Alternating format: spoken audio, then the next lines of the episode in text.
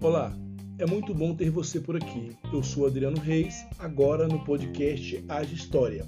Vamos conversar sobre alguns fatos e eventos que se interrelacionam com temas atuais. Podcast Age História.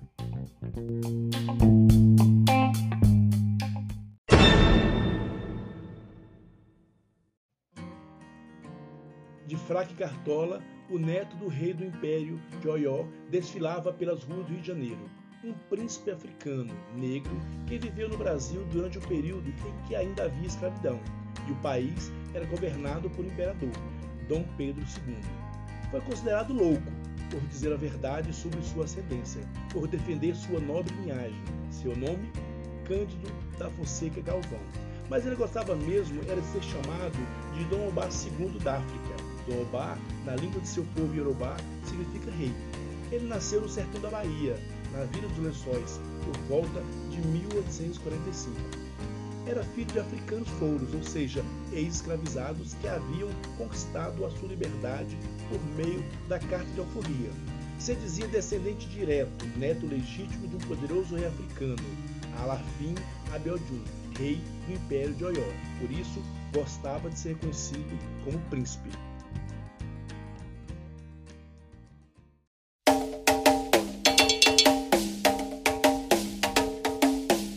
Obá II da África, neto de Abiodun, rei de Oió, um príncipe negro que viveu em terras brasileiras.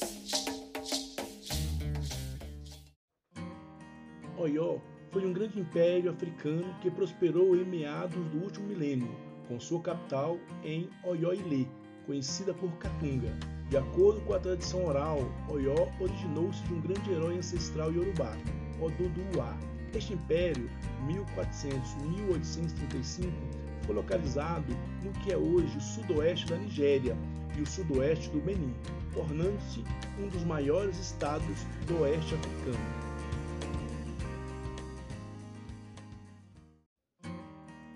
Convido agora Elvis, o homem jukebox, artista, vocalista e violinista da Jukebox Orquestra, para comigo falar dessa personalidade marcante do Brasil, foi cantado e comentado. Elvis foi um dos autores da música Dom Obá. Assim, te convido, Elvis, para contar sua percepção sobre Dom Obá e o surgimento dessa música.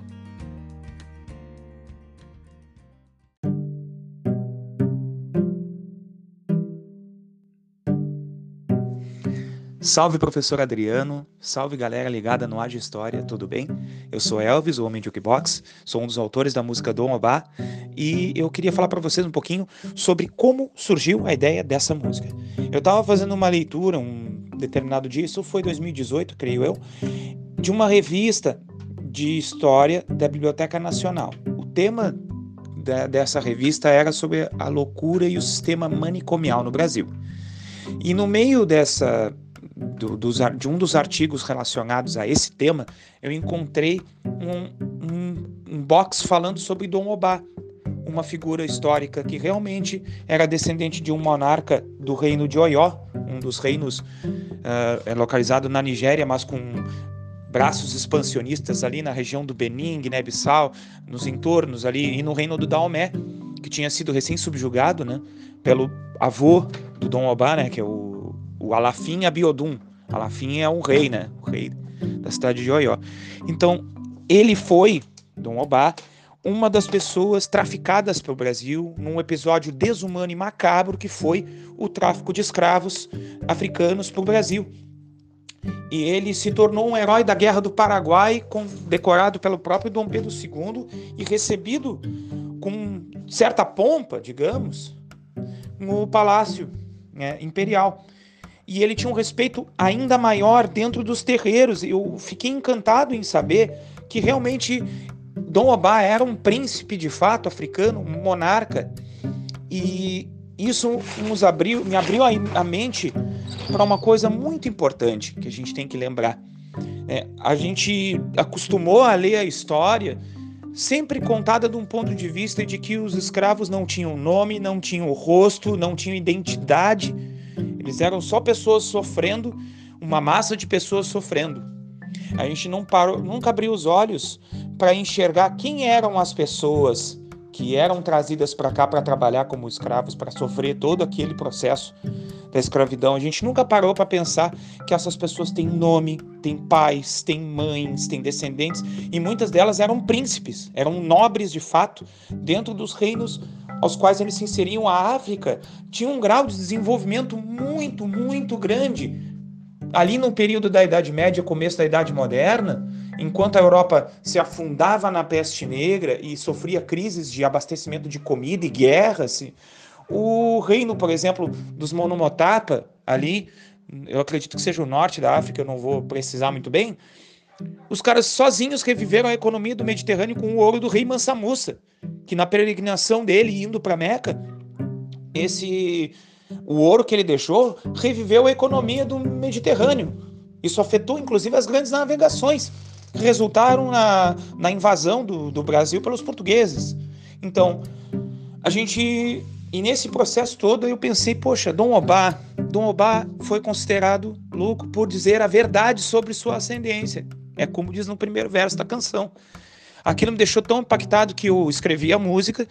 Aí no outro dia eu já cheguei para os guris, pro Matt, pro Mini e disse: Olha pessoal, eu tenho uma música aqui, chama Dom Obá, e ela tem essa característica histórica aqui, ó, o pessoal se apaixonou imediatamente, o Matt encontrou ali um, um ritmo africano, vocês vão notar que a música ela é swingada, mas ela tem um ritmo ali, ali pelo meio dos versos, que é o Ijexá, que é um ritmo de origem africana que vai, vai, vale muito a pena vocês conferirem a história dessa musicalidade linda que é a musicalidade afro-brasileira.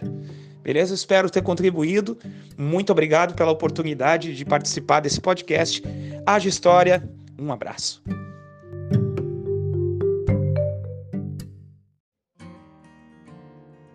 Lembrado da Guerra do Paraguai, com os batalhões voluntários da pátria, criados pelo imperador Dom Pedro II. A guerra significou para os negros escravizados a oportunidade da liberdade e para os negros libertos a chance de ascensão e reconhecimento social, mesmo que para tanto tivessem que arriscar suas vidas. A lei previa os escravos que fossem à guerra em lugar dos seus senhores teriam em troca a liberdade. Para cada soldado branco iam 45 soldados negros, muitos mestres de capoeira da Bahia e da pernada carioca. Nessa perspectiva, em 1865, Dom Obá alistou-se voluntariamente no Exército Brasileiro e ainda auxiliou no recrutamento de outros voluntários. Se tornou um dos chamados voluntários da pátria, na guerra que foi a mais sangrenta ocorrida na América Latina no século XIX.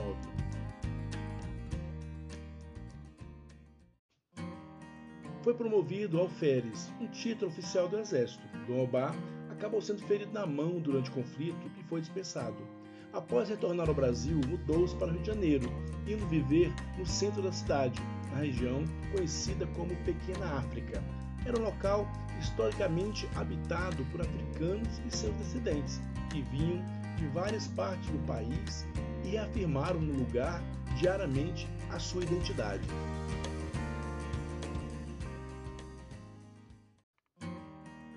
Como Elvis falou, foi considerado pela sociedade dita do bem como um meio amalucado, por defender em seu discurso firme os mais humildes, que todo homem e toda mulher são iguais perante ao Criador, não importando a classe, não importando a sua cor. Figura folclórica, era ao mesmo tempo reverenciado como um príncipe real por escravos libertos e homens livres de cor.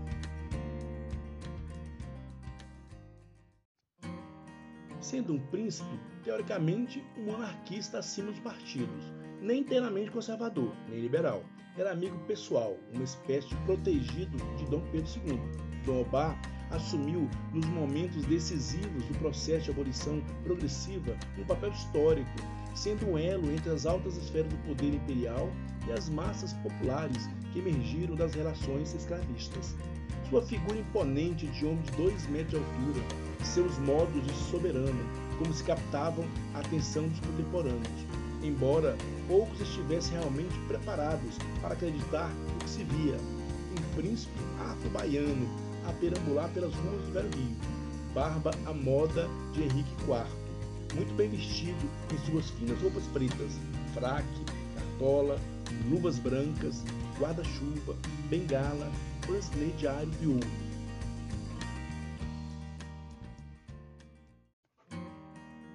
Este era o nosso príncipe, um príncipe negro nas ruas do Rio, príncipe que imperava absoluto sobre sua pequena África, lar histórico da comunidade afro-brasileira na região portuária do Rio de Janeiro. A região foi conhecida como Pequena África depois que o comércio escravo se tornou ilegal no Brasil em 1831, ainda que a abolição da escravatura só viesse a acontecer 50 anos depois. Entre 1850 e 1920, escravos libertos permaneceram trabalhando na região. Negros e africanos libertos da Bahia ou do interior viajaram para a Pequena África à procura de trabalho e de um senso de comunidade. A Pequena África frequentemente acolheu negros de todo o país, onde se ergueram casas, locais de convívio cotidiano e centros religiosos.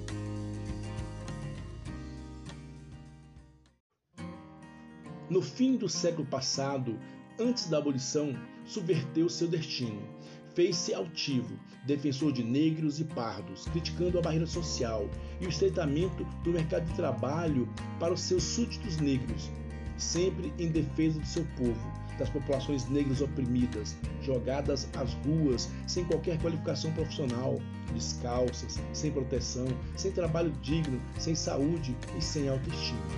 Dom Alba dizia: só assim virá resplandecer as nossas florestas com o ar do trabalho da colonização africana. Também traduz seu pensamento em poesia abolicionista e antidiscriminatória. Não é defeito preto ser a cor. É triste pela inveja roubar-se o valor. Reza uma delas. Para ele, o certo é que o Brasil deve resistir da questão da cor, pois que a questão é de valor, e quando o varão tiver valor, não se olhará a cor.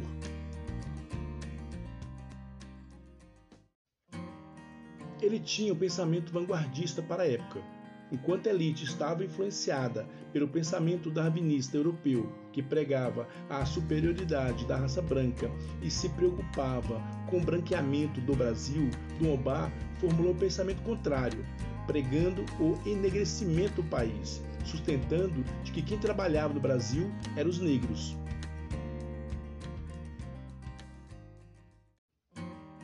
O reino de Dom Obá começou a desintegrar-se com a chegada da abolição, com a queda do império em 1889. Os republicanos caçaram seu posto de alferes. O declínio de sua autoridade era evidente, em particular no que toca à capacidade de arrecadar impostos de seus súditos. Ele praticamente desapareceu das colunas dos jornais não havia mais espaços para as velhas fidelidades políticas, nem mesmo para o príncipe do povo. Sua morte, em 1890, foi noticiada na primeira página dos jornais da capital do país, que ressaltavam a imensa popularidade do príncipe Albar e o fato de ter falecido na majestade de uma soberania que ninguém se atreveu jamais a contestar.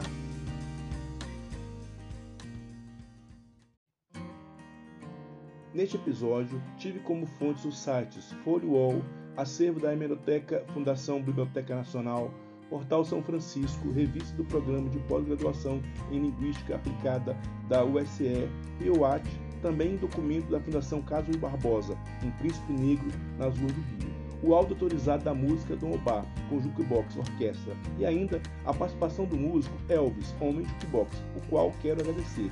Se você tem alguma dúvida ou sugestão, entre em contato no Instagram, arroba. Mesmo após tomar a vacina, use máscara, álcool em gel e mantenha o distanciamento social, evitando aglomerações. E se puder, fique em casa. Cancele a Covid antes que a Covid cancele você.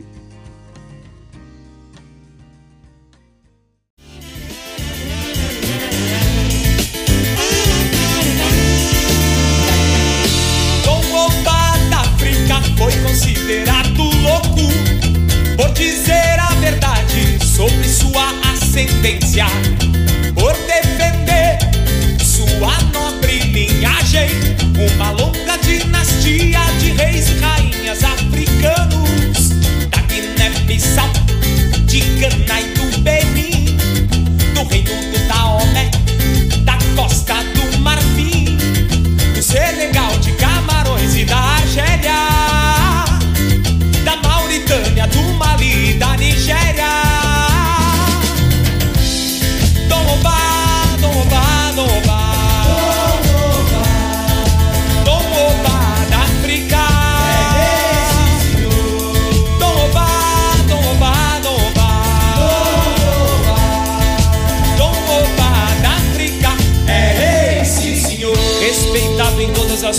terreiros, ele foi desprezado por presunçosos e arrogantes. Mas o